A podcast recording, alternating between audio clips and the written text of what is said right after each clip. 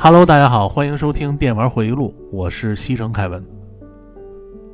呃，今天抽的话题啊，游戏机的专题啊，这回游戏机啊，应该说到 MD 了啊。之前好多听友都问过我，说什么时候聊聊这个 MD，因为大家呢都非常期盼听到 MD 的专题。我觉得可能是因为这个 MD 的群众基础啊，要比这个超任更大。呃，除了 FC 这台主机以外，还就属这个 MD。受众面宽，呃，由于当时超任它的价格太高，啊，它那个磁碟机再加上主机价格太高，导致很多人呢，当时肯定是会优先选择 MD，而且世嘉 MD 呢，为了对抗超任，也是拼尽了全力，啊，出了非常多的经典作品，所以咱们今天这期呢，就好好聊聊这个十六位时代的。黑色骑士 MD，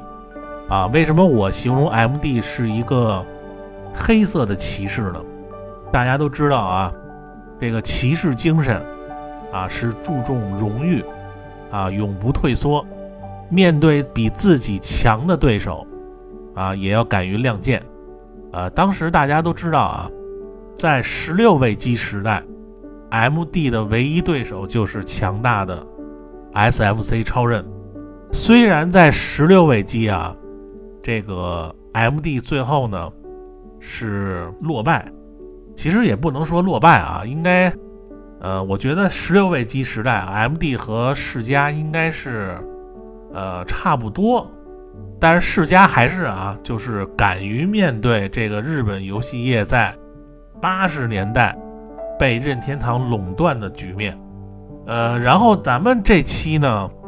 就不再仔细的说这些什么厂商啊，这两个厂商你死我活，大家可能也都听多了。因为本身啊，你要在日本，你要想赢这个任天堂是非常难的。而且这个世嘉它主要是一个街机大厂，而且本身这个世嘉就是美国公司变过来的，本地化的风格很重，所以日本人当时呢，肯定这个家用机只认任天堂。然后这个 M D 和世嘉的机能对比，咱们也不再细说了啊，因为无数的杂志还有节目都说过了啊。这个超任的色彩呢是远超 M D 啊，但是 M D 的这个 C P U 呢是强于这个超任的，呃，所以很多这个游戏啊，你看超任啊，它这个是不如 M D 流畅的。呃，就是因为这个 M D 的 C P U 比较强，但是它弱显卡。音乐声效方面呢，好多人都说啊，M D 比超任啊强很多。其实啊，这个超任的音源呀，要比 M D 要好。你像那个超级大金刚，或者是还有很多这个 A V G 文字声效游戏，呃，超任那个音效表现力是非常强的。但是在这个音效方面啊，这个 M D 做的游戏啊，一点儿也不比这个超人要差，呃，但是这些参数啊，其实都不重要，因为这两台主机啊，作为十六位时代的代表，都是具有重大意义的，所以我一般说这个游戏机的风格啊，呃，不以介绍厂商和机能为主。啊，主要就是聊一下。啊，这个普通的玩家，啊，这我是怎么接触 MD 的，以及呢，我身边那些狐朋狗友，啊，是怎么玩这个 MD 的，我们的购机过程，还有中间啊和别人换卡呀，或者是买卡发生过什么乐事儿，还有呢，就是咱们这个电玩回忆录的节目特色啊，十大游戏排名，MD 的十大游戏排名。呃，这十个也是我精心挑选的。我在录这期节目之前呢，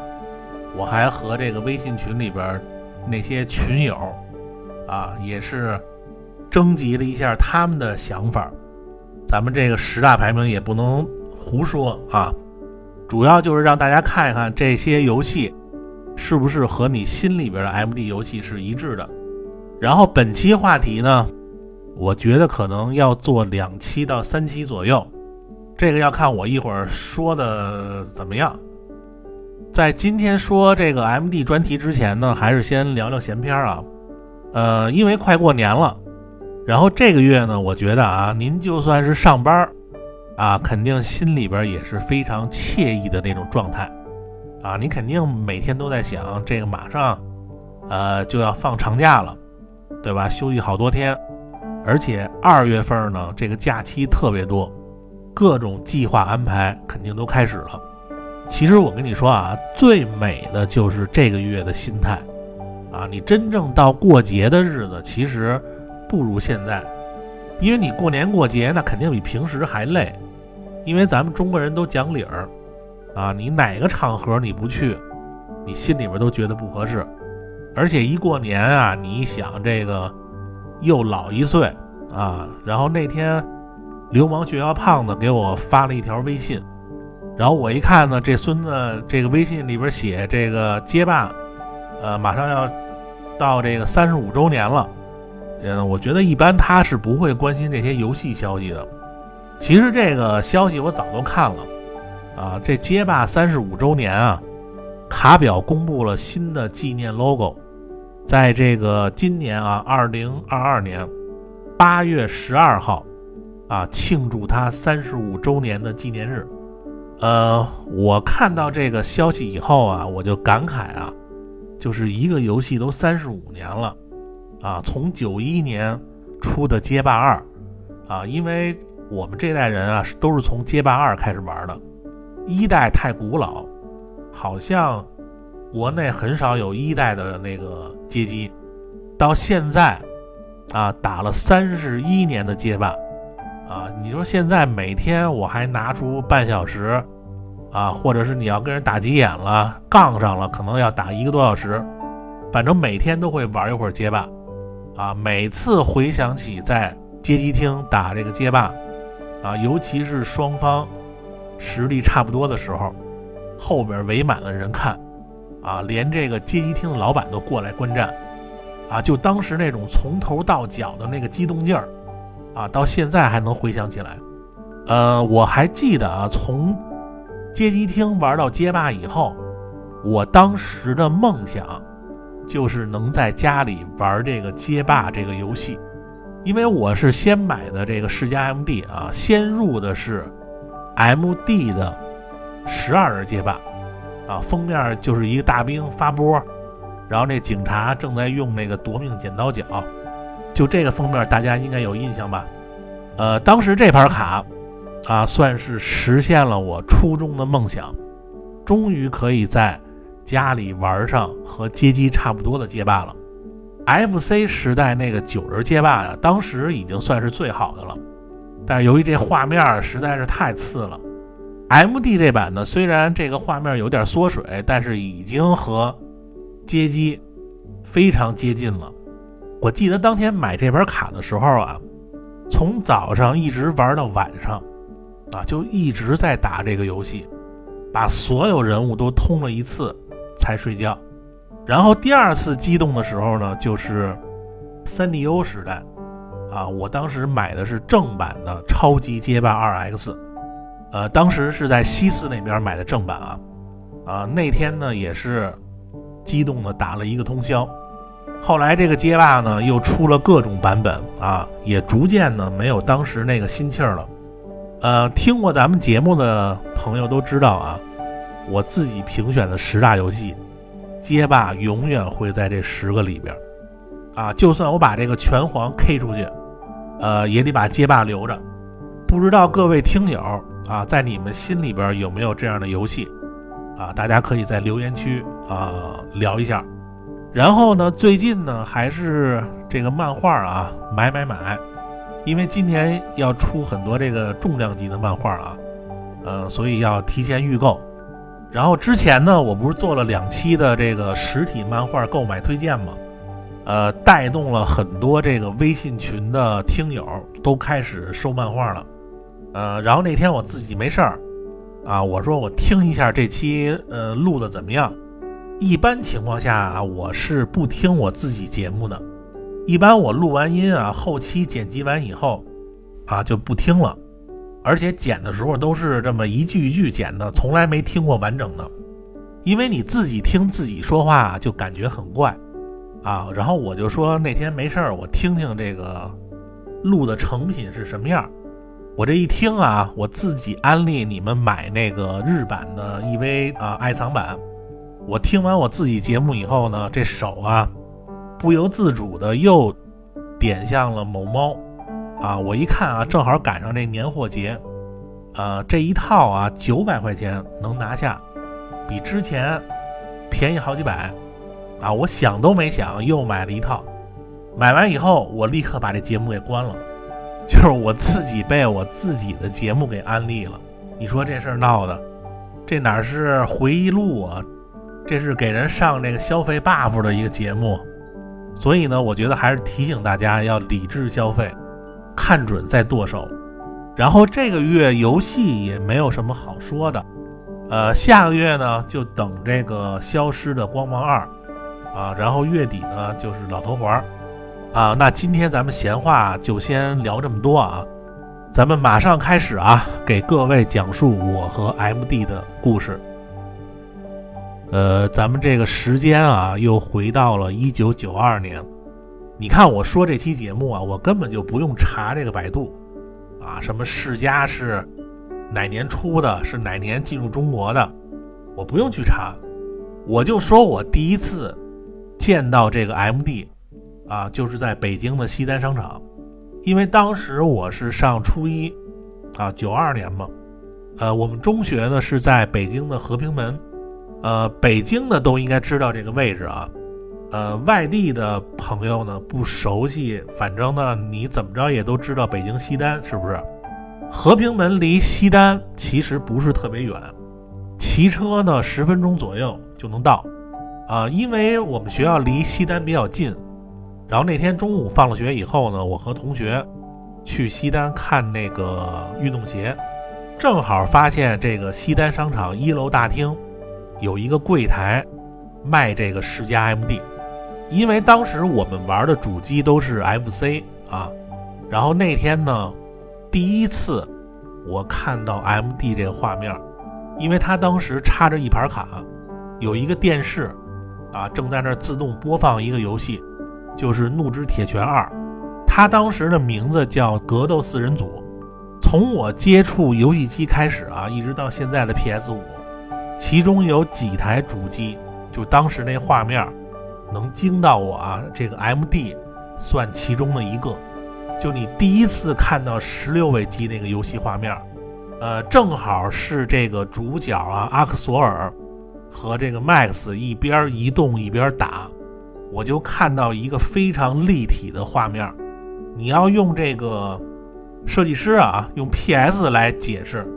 最前面啊有路灯是一层，然后这个主角阿克索尔和 Max 还有杂兵，他们是一层，然后他们后边的街道，还有这个商店的街景，这是一层。好像移动中有一关啊，它那个远处好像还有一层。当他们移动的时候，就给你感觉非常的立体，而且这个画面啊色彩特别的鲜艳，特别是人物啊大，我们都说这人特别大，因为 FC 啊它那游戏里边那些主角都特别小，所以我们当时为什么说街机好玩啊？街机画面好啊，就因为街机那个人特别大，然后这台游戏机呢音效也特别好听，啊就感觉好像跟街机那水平一样。当时就被惊到了，和那个同学我们站那儿看半天，一边看一边这个感叹啊，这个我操我操的感叹，呃，然后就问那个卖东西的阿姨啊，那有一阿姨站在那儿，然后那阿姨就告诉我们啊，说这个游戏机呢叫立体游戏机，呃，和你们玩的是不一样的啊。我当时还问了一下这个价格，这个价格呢。主机价格啊是一千八百八，呃，这个价格我记得特别的清楚啊。当时商场呢，一共就四盘卡，一盘格斗四人组，一盘米老鼠幻影城大冒险，一盘生化战机，啊，生化战机就是你一开始可以选四个昆虫，啊，是一个飞行射击的游戏。然后还有一盘呢，就是这个 MD 的这个吉祥物索尼克。呃，格斗四人组当时是这四盘卡里最贵的，啊，是二百八十六块钱，其他的均在一百八到两百多之间。你们可以算一下啊，九二年你买一台 MD，再加一盘卡，啊，也要两千多块钱，基本上等于现在啊，你要按这个猪肉的这个涨幅价格算啊，就相当于你现在看到商场里有一台主机两万多。啊，差不多是这价格，所以从那次中午看完这个 MD 以后呢，之后呢，我经常会带这个流氓胖子一起去西单看，因为这胖子小的时候长得比较狠，然后他站在我旁边呢，我跟这个商场的阿姨交涉比较方便。你要带我们班那个同学啊，他胆子太小啊，然后这个我一和那柜台那女的说话，他脸就红，就躲特远。反正我的目的啊，就是一个，就想让那女的把那手柄啊伸过来给我玩会儿。你想啊，毕竟是一个初中的小孩儿啊，那个时候商场柜台都是那种岁数挺大的阿姨啊。因为我这人从小这嘴比较甜啊，经常呢对一个瘦的跟猴一样的女的啊，我就说，我说阿姨您真漂亮啊，阿姨您真白，就这类话。然后那女的一高兴。啊，他就会把那手柄给我和胖子，让我们玩一会儿。后来时间一长，啊，每次只要他的班儿，就会让我们玩。呃，但是不是每次都特别灵啊？如果赶上是一男的，啊，那就不好说话了，然后经常不搭理我们。后来有一段时间呢，就是我初中的时候搞一对象，他们家呢就住西单那块儿，然后每天呢我都护送他回家。有的时候呢，我老带他去这个，就学校对面有一那个蔬菜大棚啊，然后那里边有一卖白菜的一男的，长得特别像林志颖，呃，我发现以后呢，就老带他去那个放学去看那男的，然后每次一去呢，然后我们俩就这个惊呼啊，我操，真帅，真像林志颖。然后那卖菜的可能在这菜场里也远近闻名了啊，人都烦了。每次他看我们看他，然后就冲我们喊：“看什么呀？要菜吗？”然后之后呢，我们就跑了。还有呢，就是我老带这个女同学啊去这个西单商场玩会儿 MD。呃，有人说啊，你带这个女同学去商场玩这个 MD 不合适。我跟你说，那你就不懂了。就那个年代的女孩啊，她不在乎你带她去哪儿啊，就怕你不带她。你带她去那种平时她不去的地方，她还兴奋。然后每次呢，如果这商场里边赶上那猴在，他能给我们换那盘那个米老鼠。我记得啊，那女孩特别喜欢玩那个 MD 的米老鼠。你就算现在看这个 MD 的米老鼠那画面，就是《幻影城大冒险》那第一关在森林里啊，你现在看那画面，都会觉得那画面还可以。还有呢，就是每次我和流氓胖子去，我们老玩那个格斗四人组和生化战机。反正当时 MD 给我的感觉啊，那就是可以在家里玩的街机。后来呢，这个想买的这个心思啊，就天天在我脑子里边就来回转，以各种方式啊求家长啊给我买。呃，反正最后啊，终于去这个西单，把这个 MD 给买下来了。这也是我第一次啊，在商场里买游戏机，因为那个年代啊，这大街上还没有什么游戏店呢，太少了。呃，最开始的三盘卡啊，就是这个格斗四人组、米老鼠和生化战机。我买的 MD 还是那个老版的 MD 啊，就是手柄是那种特别肥的手柄，EP 呢是六个键，然后上边的按键呢是橙色的。大家可以看图啊，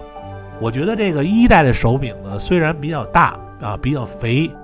不如之后的那个小手柄精确，但是呢，它摁着比那个小手柄有手感。二 P 呢是三个键啊，A、B、C，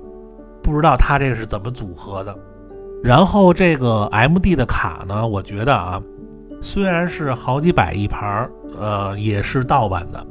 啊，因为后来我让人从国外给我带那个正版的 MD，都是那种大厚盒，然后那个卡的那个内芯都是橙色的，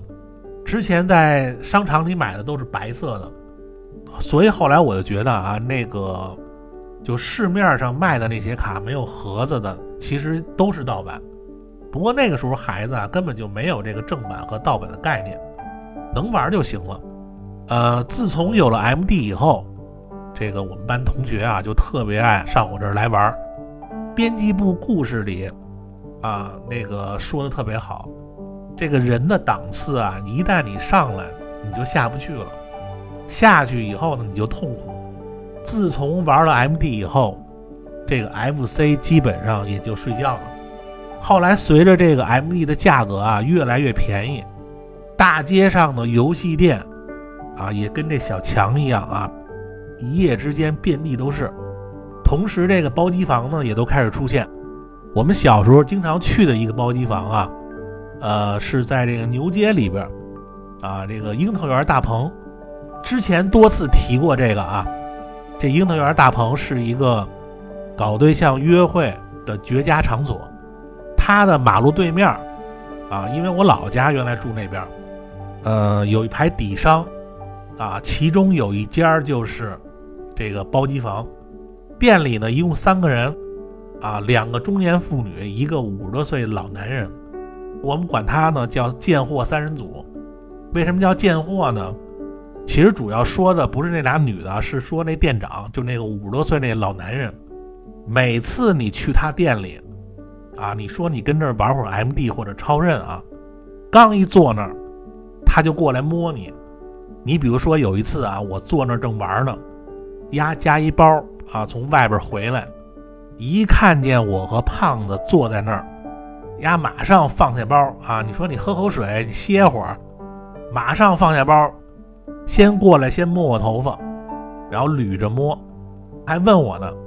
啊，你渴不渴呀？你上学累不累呀？你想啊，我们那时候这个玩游戏。巨精倍儿会神的，在那儿谁有功夫搭理他呀？他一看我不搭理他，然后他就蹦胖子那边，啊，掐那个胖子脸上的肥肉，摸半天，摸完以后才开始干正事儿。呃，一开始我们以为这老家伙啊就对我们这样，后来这包机房人去多了，有一次我们一去啊，正好看见他正捋一小孩脖子呢，然后这个贱货三人组这名号啊，这附近人都知道。呃，当时为什么我老去他那店呢？主要是玩这个七龙珠，就是 M D 上的龙珠啊，《武勇列传》。在这个 M D 幽游白书没出之前，啊，这盘卡可以说是包机房的老大，因为这个包机房一般都是 M D 多，超任少啊。他那店里就是一台超任，四台 M D。然后四台 M D 啊，有的时候同时啊都在玩这个龙珠，呃，主要就是当时龙珠漫画的影响力，加上呢，M D 这版龙珠啊，操控性和这个打击感都特别好，呃，这个游戏咱们后边说啊，呃，后来这胖子呢发现这个鼓楼啊那边开了一个叫卡姆勒屋的游戏店，然后在他那儿买的世嘉 M D。等胖子有了这个 M D 以后呢，然后我和胖子就经常去这个别的小区啊，就找这个 M D 的卡，呃，因为那个时候 M D 的卡是真不便宜，而且很少有那种盒卡，都是一个游戏一个游戏的。找卡的过程中啊，我印象最深的一次就是这个《梦幻模拟战二》这盘卡，当时这个 M D 出了《梦幻模拟战二》以后。我觉得 M D 这版是吊打超任那版，呃，不知道你们听我说那个超任的十个游戏里啊，你们看啊，应该是没有《梦幻模拟战二》的，呃，就是我当时给世嘉 M D 留的这位子，呃，因为这盘卡当时是特别的抢手，我记得当时在北京的菜市口十字路口，呃，没扩宽马路之前，它有一个天桥。这个天桥的两边呢，各有两个游戏店，北边的店呢，主要卖那个 FC 的卡，永远外接一大喇叭，然后里边有一大姐，天天玩这个玛丽医生啊。我说 FC 那期说的那个声音特别大的就是这店，在马路南边的店呢，主要是卖 MD 卡，两个店都是一个老板，啊，是一个三十多岁的一女的，呃，她的外号是愚人布尔蒙，啊，因为这俩眼长得比较远，啊，特别像鱼，然后胖子给起的这外号叫愚人布尔蒙。这个布尔蒙啊，好像是怪物太郎里有一个怪物，好像叫布尔蒙。反正我也没懂这胖子为什么叫他这个啊，反正后来都叫顺嘴了，全都管那个女的叫愚人布尔蒙。然后有一次我跟胖子没事儿上那儿看去了啊，就发现一盘梦幻模拟战，就一盘。呃，因为胖子啊玩游戏他比较这个苦手，动作游戏，呃，本身这个世嘉 MD 啊，它这个街机的气质啊，动作游戏特别多。但是胖子呢喜欢玩那种 SLG 那种战略的，就不用这个手快速反应的，呃，所以呢，这个《梦幻魔力战二》这盘卡就是他想买的，正好当时赶上另外一个胖子进来，也要买这盘卡，呃，后来我们知道啊，他是旁边一个五金店老板的儿子，啊，也是一胖子，呃，叫什么王珠。啊，然后一一看就是那种特别坏的那种孩子，然后我们就说我们先来的，后来那叫王珠的啊，说他可以加价，当时胖子本身就不想花钱，一看要加价，胖子就急了，窜上去就要咬那孩子，呃，不对啊，就是窜上去就要打那孩子，后来没想到那孩子呢也不是一个省油的灯，手里拿着一瓶矿泉水，照着胖子那脸就扔过来了。你这要是漫画里形容啊，就那个水瓶啊，从那个胖子脸上滑下来以后，矿泉水瓶上印了一个胖子那个脸型就当时胖子这怒槽啊，一下就满了，上去就要撕咬这个五金店老板的儿子，啊，没想到这小子是一老手啊，打完就跑，啊，边跑还边回头说让胖子等着，啊，他一会儿叫他哥过来。然后这个愚人布尔蒙呢，一害怕，啊，就让这个胖子啊赶紧走，啊，并且同意呢半价卖给这个胖子这盘卡。然后胖子当时就乐了，啊，骑上他爸那二八自行车就跑了。后来这盘梦幻模拟战二呢，也成为这个胖子啊手里 MD 换卡的最强卡带，因为 MD 换卡不像 FC 那年代。啊，大家手里的卡都不多，而且呢，MD 卡比较贵，换的时候都特别小心。你像《梦幻模拟战二》这种等级的啊，基本上你什么卡都可以换。啊，你像当时比较抢手的啊，《光明力量二》《大战略》，还有《三国志列传》《大航海时代二》《皇帝财宝》这些类型的，基本上用《梦幻模拟战二》都不用费太多话，你就能换到。虽然当时世嘉那些卡都是盗版的，但是这些需要记录游戏的卡带啊，也是没问题，可以记录。反正那个时候玩卡不像现在啊，玩一两个小时你就放那儿了。过去玩那是真的深入研究。你看，像这个《梦幻魔力战二》《光明力量二》，这些都不是中文的，我们都是一点点玩的，啊，玩的特别的仔细。呃，至于这两个游戏啊，咱们后边会仔细说。那咱们今天这期节目啊，时间差不多了啊，今天也没说什么具体的游戏啊，然后十大排名也没说，这些咱们下期聊吧。今天就是给 MD 专题开个头，我估计这时间啊，可能要说三期啊，因为 MD 的故事比较多。呃，然后喜欢本节目的听友啊。您受累点一下五星好评和订阅关注，呃，以后呢就有最新的这个节目更新的提醒啊。希望大家呢继续关注电玩回忆录，感谢大家收听本周的电玩回忆录啊，咱们下期再见，拜拜。